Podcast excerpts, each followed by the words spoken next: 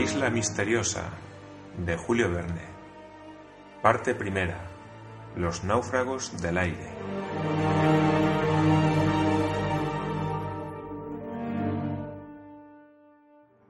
Capítulo 15. Se convierten en metalúrgicos. Al día siguiente, 17 de abril, las primeras palabras del marino fueron para preguntar a Gedeón Spilett. ¿Y bien?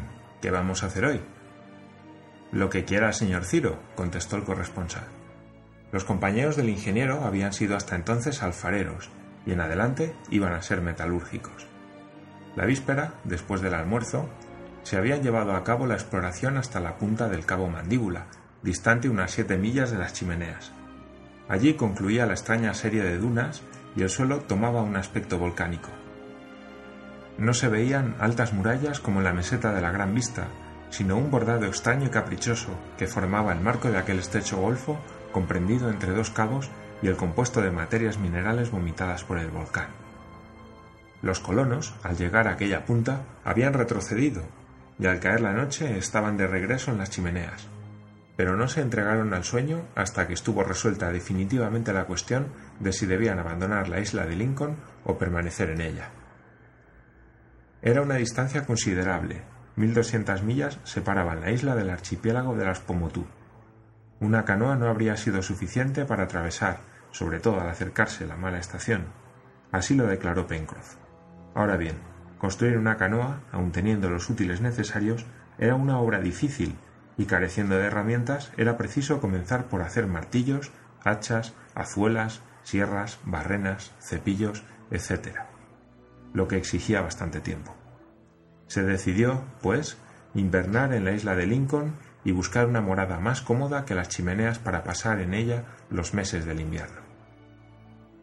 Ante todo, se trataba de utilizar el material de hierro, del cual el ingeniero había observado algunos yacimientos en la parte nordeste de la isla, y de convertir aquel mineral en hierro o en acero. El suelo no contiene generalmente los metales en estado de pureza, en su mayor parte se hallan combinados con el oxígeno o con el azufre. Precisamente las dos muestras recogidas por Cyrus Smith eran una de hierro magnético no carbonatado y la otra de pirita o sulfuro de hierro. El primero, o sea, óxido de hierro, había que reducirlo por medio del carbón, es decir, desembarazarlo del oxígeno para utilizarlo en estado de pureza. Esta reducción debía hacerse sometiendo el mineral mezclado con carbón a una alta temperatura, ya por el método catalán, rápido y fácil, que tiene la ventaja de transformar directamente el mineral en hierro con una sola operación, bien por el método de los altos hornos, que cambia primero el mineral en fusión y después la fusión en hierro, quitándole el 3 o 4% de carbón que se ha combinado con ella. Ahora bien, ¿qué necesitaba Cyrus Smith? Hierro y no fundición, y debía buscar el método más rápido de reducirlo.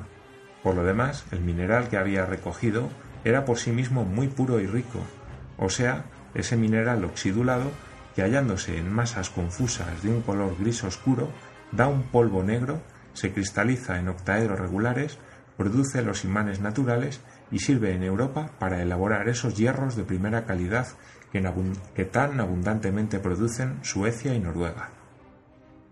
No lejos de aquel yacimiento se hallaba otro de carbón de piedra ya explorado por los colonos. De aquí la facilidad para el tratamiento del mineral, pues estaban cerca de los elementos de fabricación. Esto es lo que constituye también la prodigiosa riqueza de las explotaciones del Reino Unido, donde la hulla sirve para hacer el metal extraído del mismo suelo y al mismo tiempo que ella. Así pues, señor Ciro, dijo Pencroff, ¿vamos a trabajar mineral de hierro? Sí, amigo mío, contestó el ingeniero y para eso, si a usted no le parece mal, comenzaremos a cazar focas en el islote. A cazar focas, exclamó el marino volviéndose hacia Gedeón Spilett. ¿Necesitamos focas para fabricar hierro? Cuando lo dice el señor Ciro, contestó el corresponsal. El ingeniero había salido ya de las chimeneas y Pencroff se preparó para la caza de las focas, sin haber obtenido más explicaciones. En breve, Ciro Smith, Gedeón Spilett, Harbert, Knapp y el marino se hallaron reunidos en la playa en el punto en el que el canal dejaba un estrecho paso vadeable en la baja marea. La marea estaba en lo más bajo del reflujo y los cazadores pudieron atravesar el canal sin mojarse por encima de las rodillas.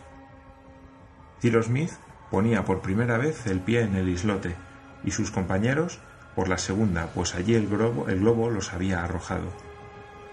Al desembarcar, algunos centenares de pájaros bobos les dirigieron sus cándidas miradas. Los colonos, armados de garrotes, habrían podido exterminarlos fácilmente, pero no pensaron en entregarse a aquella matanza doblemente inútil, porque importaba no asustar a los anfibios echados sobre la arena a poca distancia.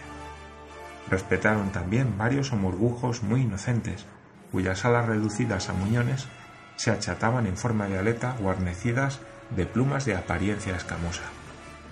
Los colonos se adelantaron con prudencia hasta la punta norte, marchando por un suelo acribillado de hoyos que formaban otros tantos nidos de aves acuáticas. Hacia el extremo del islote aparecían grandes puntos negros que nadaban a flor de agua, semejantes a puntas de escollo en movimiento. Eran los anfibios que se trataba de capturar. Había que cazarlos en tierra, porque las focas, con su vientre estrecho, su pelo corto y apretado, su figura fusiforme y su disposición excelente para nadar, son difíciles de pescar en el mar, mientras que en el suelo sus pies cortos y palmeados no les permiten sino un movimiento de reptil muy pesado.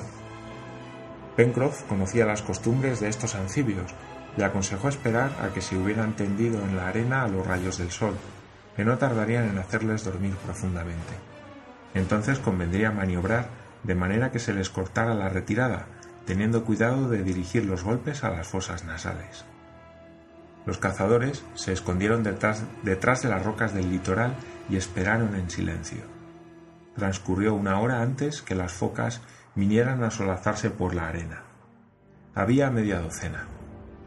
Pencroff y Harbert salieron entonces para doblar la punta del islote, tomarles la playa y cortarles la retirada, mientras Cyrus Smith, Gedeon Spilett y Nab, trepando por las rocas, se dirigían hacia el futuro teatro del combate. De improviso, el marino se irguió lanzando un grito. El ingeniero y sus dos compañeros se precipitaron entre el mar y las focas. Dos de aquellos animales quedaron muertos en la arena a fuerza de varios golpes vigorosos, pero los demás pudieron llegar al mar y tomar el lago. Aquí están las focas pedidas, señor Ciro, dijo el marino adelantándose hacia el ingeniero. Bien, contestó Ciro Smith. Haremos de ellas fuelles de fragua. Fuelles de fragua, exclamó Pencroff. Vaya unas focas afortunadas. En efecto, era una máquina para soplar lo que necesitaba el ingeniero para el tratamiento del mineral, y pensaba fabricarla con la piel de aquellos anfibios. Su longitud era mediana, no pasaba de seis pies, y tenía la cabeza semejante a la de un perro. Como era inútil cargarse con un peso tan considerable como el de aquellos animales, Nab y Pencroff resolvieron desollarlos en el mismo sitio, mientras Ciro y el corresponsal acababan de explorar el islote. El marino y el negro ejecutaron diestramente su operación, y tres horas después Ciro Smith tenía a su disposición dos pieles de foca que decidió utilizar en aquel estado, sin curtirlas. Los colonos tuvieron que esperar a la marea baja y después atravesaron el canal de regreso a las chimeneas. Costó trabajo sujetar aquellas pieles a marcos de madera destinados a mantenerlas tendidas y coserlas después por medio de fibras para que pudiesen tomar aire sin dejarlo escapar. Hubo que realizar la operación muchas veces. Cyrus Smith no tenía a su disposición más que las dos hojas de acero procedentes del collar de Top y sin embargo fue tan diestro y sus compañeros le ayudaron con tanta inteligencia que tres días después los útiles de la pequeña colonia se habían aumentado con un gran fuelle, destinado a inyectar el aire en el mineral, cuando fuese tratado por el calor, condición indispensable para el buen éxito de la operación. El 20 de abril por la mañana comenzó el, comenzó periodo metalúrgico, como le llamaba el corresponsal en sus notas. El ingeniero, como hemos dicho, estaba decidido a operar en el yacimiento mismo del carbón y del mineral. Ahora bien, según sus observaciones, estos dos yacimientos estaban situados al pie de los contrafuertes del nordeste del monte Franklin, es decir, a una distancia de seis millas. Por consiguiente, no había que pensar en volver todos los días a las chimeneas, y se convino en que la colonia acamparía bajo una choza de ramas de árbol a fin de seguir noche y día la importante operación. Aprobado el proyecto, se pusieron en marcha al rayar el día. Nab y Pencroff llevaban en unas parihuelas el, el fuelle y cierta cantidad de provisiones vegetales y animales que además podían renovarse por el camino. Entraron por los bosques del Jacamar, atravesándolos oblicuamente del sudeste al noroeste y en su parte más espesa. Hubo que abrir una senda que debía formar en adelante la arteria más interesante entre la meseta de la Gran Vista y el Monte Franklin. Los árboles, pertenecientes a las especies ya conocidas, eran magníficos. Harbert señaló otros nuevos, entre ellos varios dragos, que Pencroff calificó de puerros presuntuosos, porque a pesar de su altura eran de la misma familia que las liliáceas, a la que pertenecen la cebolla, la cebolleta y el chalote o el espárrago. Como estos dragos podían dar raíces lechosas, que cocidas son excelentes y sometidas a cierta fermentación producen un licor muy agradable, hicieron bastante provisión de ellos. El camino a través del bosque fue largo y duró el día entero, pero permitió a los exploradores observar la fauna y la flora. Top, encargado especialmente de la fauna, corría entre las hierbas y la espesura levantando indistintamente toda especie de caza. De caza. Harbert y Gedeon Spilett mataron dos canguros a flechazos y además un animal que se parecía mucho a un erizo y a un oso hormiguero. Al primero porque se hacía bola y erizaba sus púas, y al segundo porque tenía uñas cavadoras, un hocico largo y delgado que terminaba en pico de ave y una lengua extensible guarnecida de espinas que le servía para sujetar los insectos. ¿Y a qué se parecerá cuando esté en la olla? preguntó Pencroff con sorna. A excelente carne de vaca, contestó Harbert. No podemos pedirle más, añadió el marino. Durante esta excursión vieron algunos jabalíes, que no trataron de atacar la caravana, y no parecía que debiera temerse al encuentro de las fieras en una espesura, cuando de improviso el corresponsal creyó ver a unos pocos pasos, entre las ramas de un árbol, un animal parecido a un oso, y se puso a copiarlo tranquilamente a lápiz. Por fortuna para Spilett, el animal no pertenecía a esa temible familia de los plantígrados.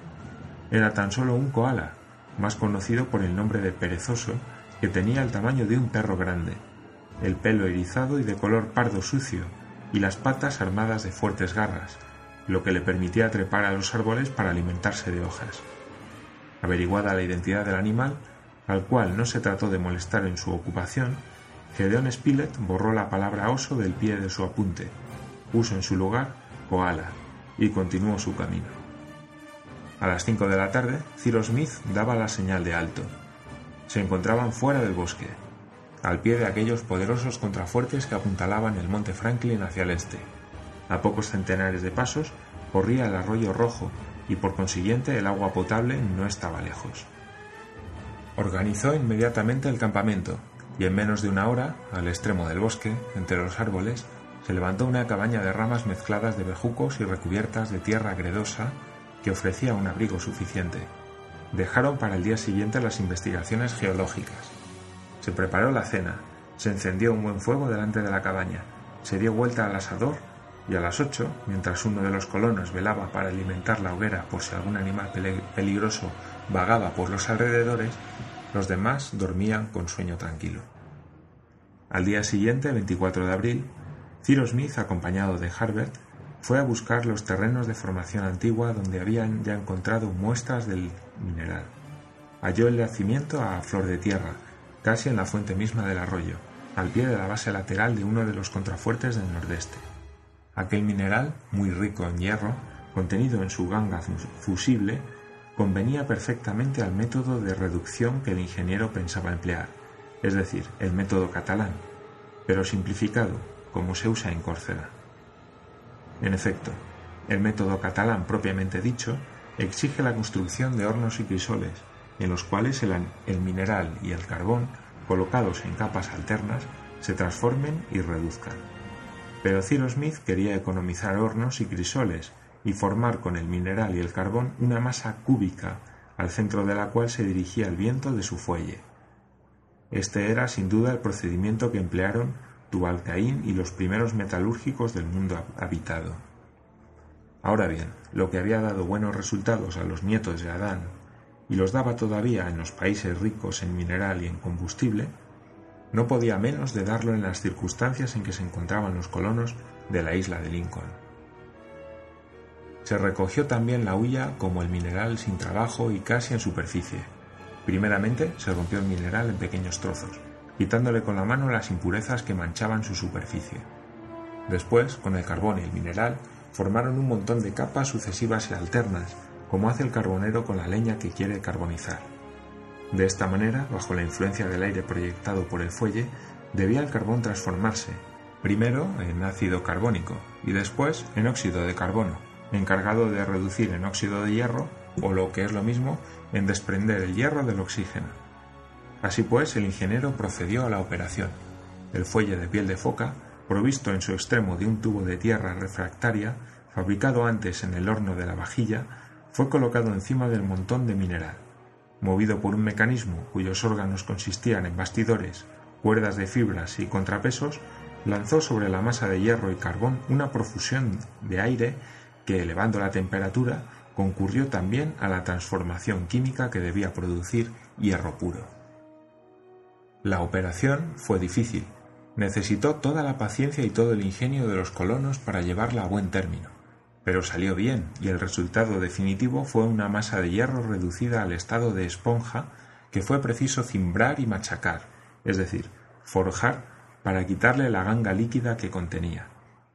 Aquellos herreros improvisados carecían de martillo, pero lo mismo había sucedido al primer metalúrgico, e hicieron lo que éste tuvo naturalmente que hacer. Pusieron a la primera masa un palo a guisa de mango, y sirvió para forjar la segunda en un yunque de granito, con lo cual se llegó a obtener un material burdo, pero arcilloso. Al fin, después de muchos esfuerzos y fatigas, el 25 de abril se habían forjado varias barras de hierro, que se transformaron en herramientas, pinzas, tenazas, picos, azadones, etc., que Pencroff declararon ser verdaderas joyas. Pero aquel metal no podía prestar grandes servicios en estado de hierro puro, sino principalmente en estado de acero. El acero es una combinación de hierro y carbón que se saca o de la fundición, quitando a ésta el exceso de carbón, o del hierro, añadiendo a éste el carbón que le falta. El primero, obtenido por la descarburación en la fundición, da el acero natural o refinado. El segundo, producido por la carburación del hierro, da el acero de cementación. Este último era el que buscaba Ciro Smith con preferencia, puesto que poseía hierro en estado puro, y consiguió fabricarlo calentando el metal con carbón en polvo en un crisol hecho de tierra refractaria. Después, dado que el acero así elaborado es maleable tanto en caliente como en frío, pudo ser trabajado mediante el martillo. Nab y Pencroff, hábilmente dirigidos, hicieron hierros de hacha, los cuales, calentados hasta el rojo y sumergidos después inmediatamente en agua fría, adquirieron excelente temple. De aquella fragua salieron otros instrumentos burdamente fabricados, como puede suponerse, hojas de cepillo de carpintero, hachas, azuelas, láminas de acero que debían transformarse en sierras, escoplos, azadones, palas, picos, martillos, clavos, etc. El 5 de mayo, terminado el primer periodo metalúrgico, los herreros volvían a las chimeneas. Nuevas tareas iban a autorizarles en breve a tomar una nueva calificación.